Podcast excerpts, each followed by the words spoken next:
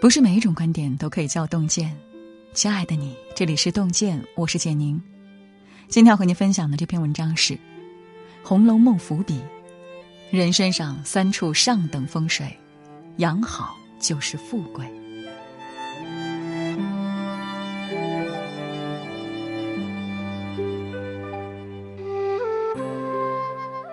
古语云：“福人居福地，福地福人居。”读过《红楼梦》的人，从大观园的布局可以知道，曹雪芹不仅是一个文学大师，也深谙风水之道。但是，当你真正读懂了这部书，就会发现，最好的风水并不是外物，而是人本身。曹公告诉我们，人身上有三处上等风水，养好就是福气。人的第一风水，养一双慧眼。人类学家博尔斯有一句名言：“眼睛是灵魂的窗户，人的才智和意志可由此看出。”这个世界有无数的美好值得我们拥有，关键在于我们是否有一双发现美好的眼睛。在《红楼梦》中就有这么一位独具慧眼的女子，她就是林红玉。红玉是怡红院宝玉房里外门的三等丫鬟。因名字中的“玉”字犯了宝黛之忌讳，被王熙凤去掉“玉”，改名小红。由于身份低微，即便她勤勤恳恳，也很难攀附上宝二爷，还经常被房里的大丫鬟们排挤。但是当她受了委屈，小丫头佳慧来安慰她时，她不仅没有大吐苦水，反而说出了红楼中的那句经典名言：“千里搭长棚，没有个不散的宴席。”谁守谁一辈子呢？不过三年五载，个人干个人的去了。那时谁还管谁呢？作为贾府的家奴，小红处在社会的底层。虽说年纪小，但是一眼便看透了大家族中的世态炎凉。就连红学家也不由得赞叹其眼光独到，称其为晴醒。于是我们可以看到。在一众丫鬟们盯着姨娘的位置拼命往上爬的时候，她却偏偏相中了身份地位不比下人们强多少的贾云。贾云是贾府的本家少爷，可惜家道中落，一开始混得比小红还差。但是小红看中的不是贾云的身份地位，更不是模样长相，而是人品能力。贾云无亲无靠。全凭自己上下打点、努力进取，才换来一份园丁的工作。这些小红都看在眼里。当贾云获得了一定的地位，小红又见他只安安静静的坐在那山子石上，看着一簇人在那里掘土。争取时全力以赴，得到时不骄不躁。这样的男人，即便暂时卑微到尘埃了，也终会在某一天开出花来。虽然后四十回的缺失，我们并没有看到曹公为小红和贾云安排的结局，但是脂砚斋的评语告诉我们：树倒猢狲散后，小红和贾云凭借着自己的本事和能力，安稳的经营着自己的人生，并在贾府败落之际，对宝玉、王熙凤等人给予了莫大的帮助，成了大观园里为数不多拥有大好结局的人。作家张方宇曾言：“智慧。”不过就是一种整体的眼光。一个人过得不好，往往不是不够努力，而是梦想在远方，眼光在近旁。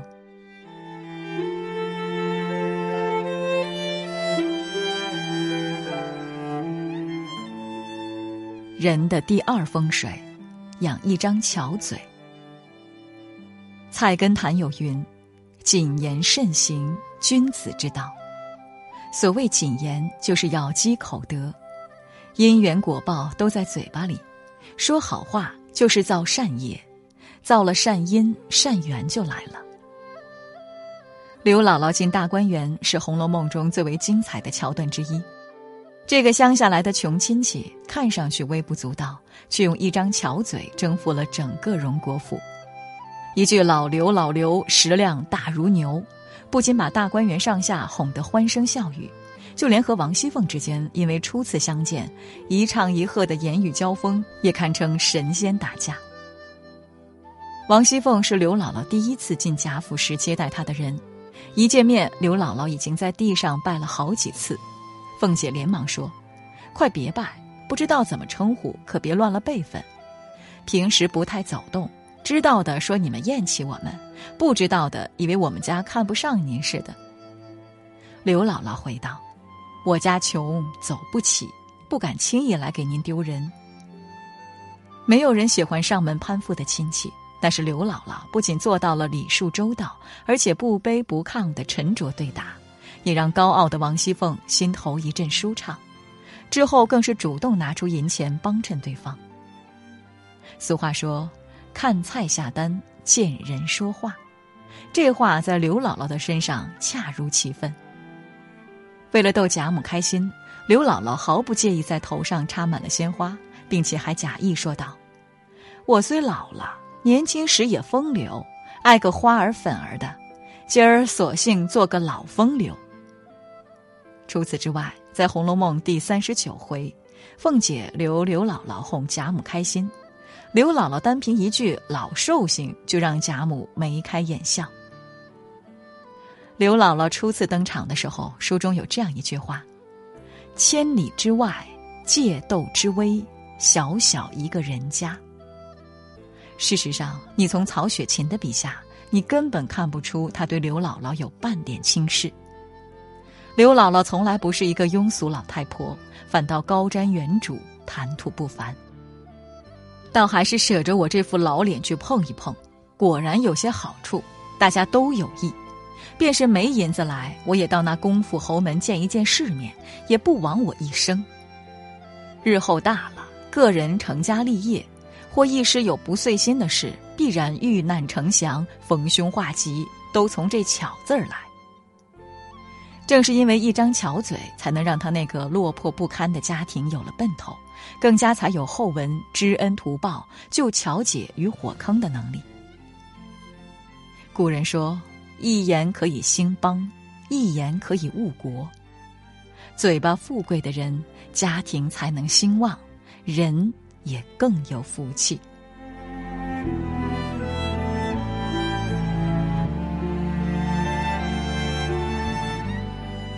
人的第三风水，养一颗善心。周国平在《人生不较劲》中写道。如果你是一个善良的人，你得到了别人的善意对待和帮助，心中会产生一种自然的情感，这种情感就叫感恩。一颗善良的心是会流转的，施及别人终会惠及自己。刘姥姥进大观园的时候，有一处细节，在大家将其当作丑角取笑，甚至连黛玉也毫不客气地说她是母蝗虫的时候，唯有一个人。不仅没有因为刘姥姥的地位而瞧不起她，还待她像长辈一样尊重。她就是平儿。看过八七版电视剧的人一定记得那个动人的瞬间。平儿送他们回去的时候，刘姥姥的外孙板儿临上车前又走回来，跪在地上给平儿磕了个头。平儿待刘姥姥的方式，是刘姥姥贾府之行所感受到的一股最温暖的清流。就连贾琏的小厮星儿也对平儿赞叹道：“道士跟前的平姑娘为人很好，虽然和奶奶一气，她倒背着奶奶常做些个好事。小的们凡有了不是，奶奶是容不过的，只求求她去就完了。善良对于平儿而言是一种天性，也是一种选择。王熙凤生日那一回喝多了酒，要回屋躺一会儿，半路碰到了一个望风的小丫头。”见了王熙凤就跑，王熙凤逮到后就要泄恨。我们看原文，说着便扬手一掌打在脸上，打的那小丫头一栽，这边脸上又一下，顿时小丫头子两腮紫胀起来。平儿忙劝：“奶奶仔细手疼。”在王熙凤面前，平儿向来小心谨慎，但是为了一个小丫头，竟然会去忤逆凤姐的意愿。她不是不知道其中可能遭遇的风险，而是善良已经成为了她的本能。尤其是在凤姐小产，平儿带她行权这一回，在处理坠儿偷虾虚着这件事情上，不仅将大事化小，保护了小丫头，还为了维护宝玉的面子，提醒坠儿要她留心，不要声张，尤其是别让脾气火爆的晴雯知晓。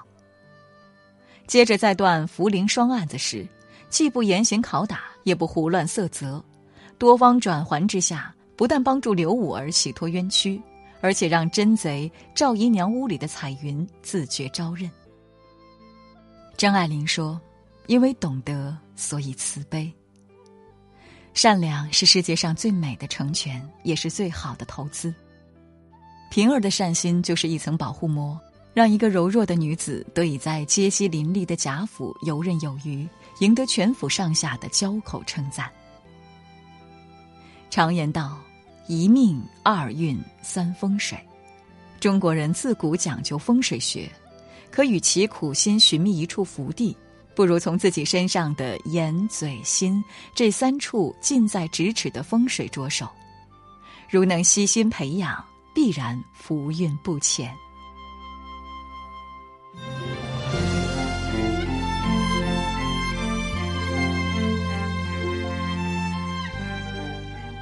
今天给您分享的文章就到这里了，感谢大家的守候。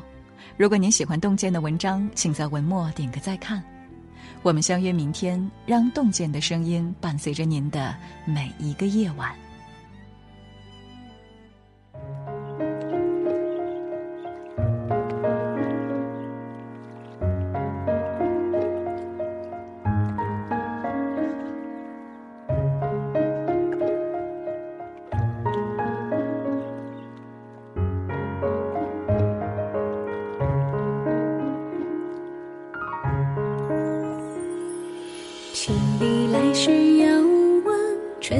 声声碎，嗅得手指棠梨，初发青黄蕊。待小树敲过，心里渐垂。来邀东邻